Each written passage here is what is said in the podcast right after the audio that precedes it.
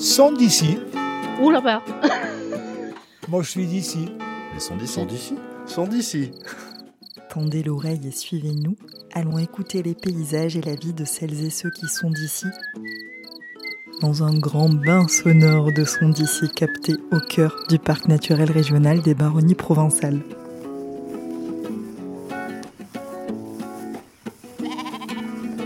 Des brebis élevées avec amour, des plantes qui donneront leur couleur à la laine qui sera prélevée sur le dos du troupeau. Prunelle fait partie des rares éleveurs des baronnies à travailler sa laine elle-même. Je la rejoins à Valouze, dans la ferme familiale.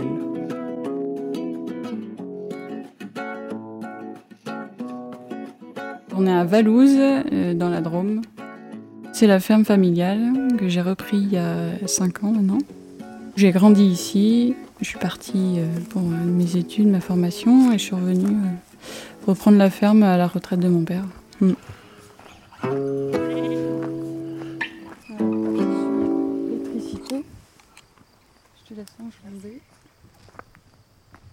Et du coup, j'élève des brebis, des mérinos pour la laine.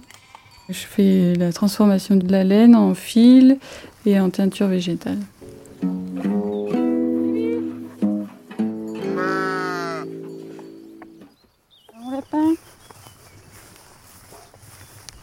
Vous avez combien de brebis J'en ai une centaine. Une centaine de mères, plus euh, des béliers. Et je fais un agnelage par an. J'ai peu de brebis qui font l'agneau, j'en ai une quarantaine. Du coup, je vends pas du tout d'agneau pour la, pour la viande. Officiellement, je suis toute seule. Après, euh, ma mère m'aide euh, un peu sur les teintures plantes. Et puis euh, aussi, quand je suis pas là, elle s'occupe des bêtes. Donc c'est pratique. Je suis à la fois dehors avec les bêtes, euh, je suis à l'atelier aussi, je suis à la vente. Du coup, je fais jamais vraiment la même chose. Enfin, d'une année sur l'autre, ça se répète, mais, mais c'est toujours varié. Il faut s'adapter aussi au, au climat, aux bêtes aussi, suivant comment elles évoluent. On voit ici, c'est la vallée euh, qui donne sur les baronnies. Donc on a, on, devine un peu sur la droite, c'est le Ventoux, et juste derrière, vous avez Nyons. On est assez tranquille, il n'y a pas de vis-à-vis ou très peu. On, a, on est 33 habitants sur Valouze, du coup on est très éclatés.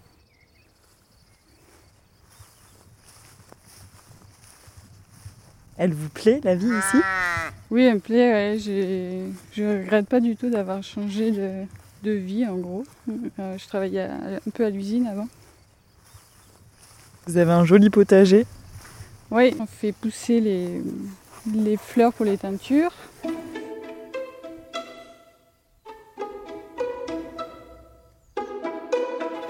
C'est quoi une teinture végétale? Bah, c'est de faire de la couleur avec des plantes. Euh, donc euh, des plantes, c'est aussi des fleurs, ça peut être des racines, ça peut être un arbre, c'est varié suivant la couleur qu'on veut. Donc je travaille essentiellement avec les plantes que j'ai ici. Il y a beaucoup de genêt, la bruyère, la camomille des teinturiers qui fleurit jaune et non pas blanc. Et il y a aussi les cosmos qui ont démarré et le cartame qui est bien poussé. Mais c'est intéressant d'avoir un, jardin varié, voir l'aspect euh, culture des, plantes, que je puisse utiliser euh, vraiment en circuit très court. Là, c'est du, du jardin au chaudron. Oui, c'est ça, on les fait sécher et après c'est prêt à, prêt à teindre. Ça reste très, très local. Et on peut utiliser n'importe quelle plante pour euh, faire des teintures ou il faut des plantes spécifiques? Toutes ne teintent pas et toutes ne tiennent pas au soleil. Donc il y a beaucoup de plantes ou, de, ou même euh, d'aliments qui teintent mais qui ne vont pas tenir aux UV. Donc on essaye de choisir des plantes qui, qui tiennent aux UV, qui puissent tenir dans le temps, que les gens tricotent et aient le plaisir de garder la couleur euh, pendant un moment.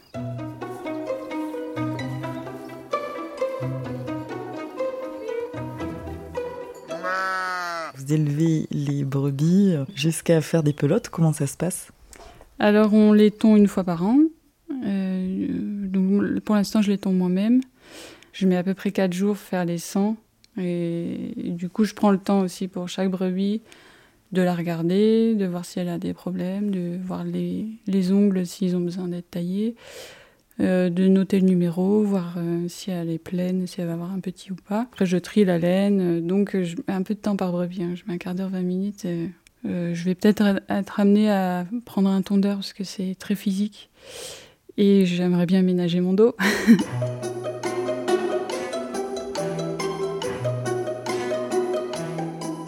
Ensuite, j'envoie la laine brute euh, à la laverie, qui est à Saugues en Haute-Loire. On fait le transport avec euh, deux autres euh, éleveurs. Et de là, il l'envoie à la filature, qui est dans la Creuse. Il lui fait le fil qu'on veut, donc on a plusieurs tailles de fil. Et, à partir de là, je fais les teintures végétales dessus. Elle voyage beaucoup, cette laine? Oui, euh, beaucoup, hein, mais pas tant que ça, puisqu'en France, on n'a pas beaucoup de laverie ni de filature. Et ça reste français, parce qu'on peut travailler aussi avec l'Italie, mais c'est un, peu compliqué. Donc euh, voilà, c'est vrai que ça fait un peu de chemin, mais euh, on, est un peu coincé sinon. Pour la laver, ça reste une grosse logistique. je pourrais pas le faire moi-même. Il faut beaucoup d'eau. Il faut, bien qu'elle soit lavée, parce qu'avec les teintures, sinon ça marche pas. la teinture ne prend pas.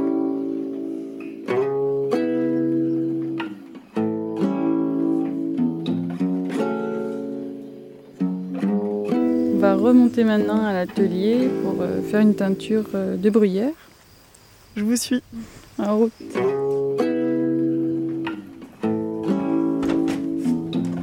là, on est dans l'atelier euh, de teinture. On a l'espace chaudron pour la teinture où on peut mettre jusqu'à 2 ou 3 kg de laine. Au bain-marie, du coup, c'est une cuisson très douce. Ça ressemble beaucoup à la cuisine, mais c'est une teinture. C'est des chaudrons en cuivre. Euh, tout ce qui est stock de teinture euh, et plantes euh, sur le, petit meuble ici. Le stock de laine en haut. Et ici, ben, j'ai le stock de pelotes prêtes à vendre en fait. Un bel atelier avec plein de couleurs, de la laine jaune, rose, beige. oui, c'est assez varié suivant la période aussi. Là, en ce moment, c'est le genêt. Il y a aussi la bruyère.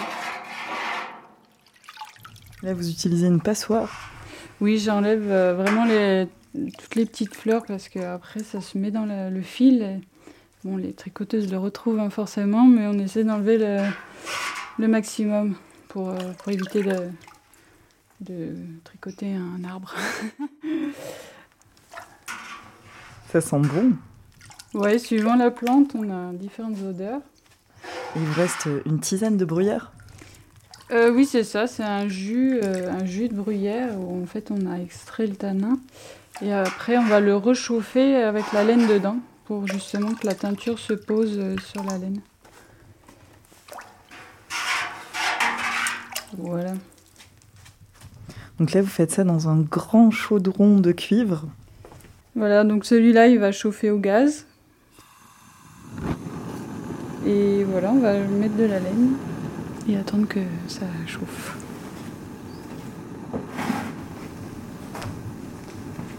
Je vais la mettre dans le jus de bruyère. Comme ça, on aura une ceinture qui va tenir aussi euh, dans le temps. Là, je vais prendre un kilo.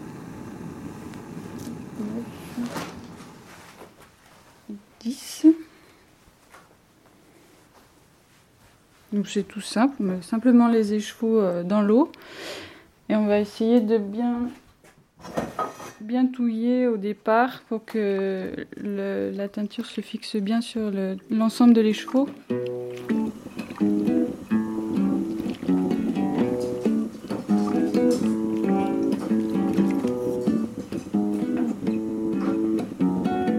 Vous êtes en train de regarder le chaudron de laine qui bout. Voilà, donc il faut quand même vérifier de temps en temps et bien mélanger les échevaux dans la teinture pour que la teinture soit régulière.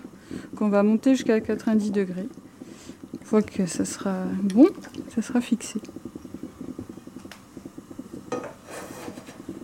Voilà, du coup là on est sur du jaune. Euh, du jaune un peu, plus foncé, parce que c'est de la bruyère. Ça ressemble vraiment à la cuisine. Hein. On met, euh, met des ingrédients dans un jus et on attend que ça chauffe. Et on touille régulièrement, donc c'est vraiment le même principe.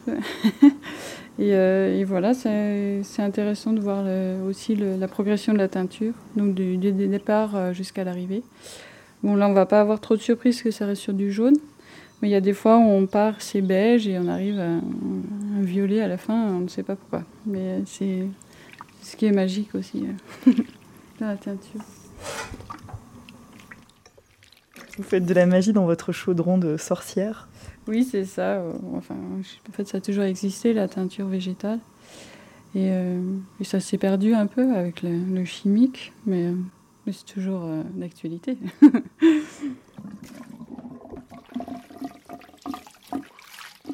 Je vais le rincer à l'eau claire avec un petit peu de savon de Marseille pour enlever justement l'excédent de teinture et aussi les résidus de graines. Voilà, une fois que c'est rincé, je le mets à, sécher à l'air libre dehors. Et après, ben, c'est l'étape des, des mises en pelote.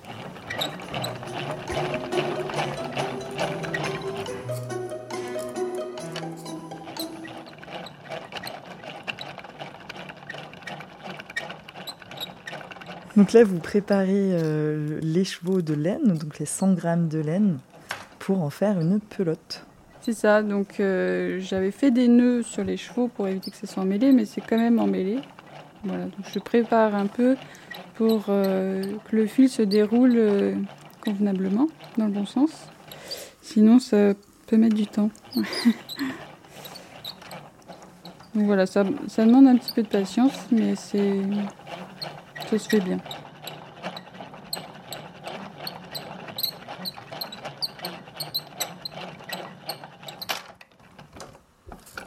Voilà, donc on obtient une, pelote qui est prête à vendre, qui est plutôt jolie puisque c'est une inclinaison euh, droite-gauche, donc ça fait un motif assez sympa. Et après, ben, je remets un bandeau euh, pour euh, indiquer aussi le nom du bain, parce que la plante et aussi le moment où je l'ai fait pour qu'on puisse se repérer, qu'on mélange pas les bains. Ça arrive.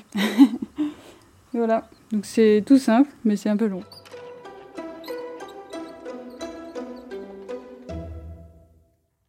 En quoi c'est important pour vous de valoriser la laine C'est une logique euh, d'élevage aussi. On a des brebis euh, mérinos qui produisent de la laine. C'est dommage de ne pas la valoriser. Je trouve qu'il y a une logique dans tout ça et, la laine française était vendue au pays étranger et, qui revenait euh, en fil en France. Alors qu'on peut, on sait faire la valorisation de la laine, on a les, on a les entreprises qui font le fil et les lavages et c'est dommage de ne pas l'utiliser.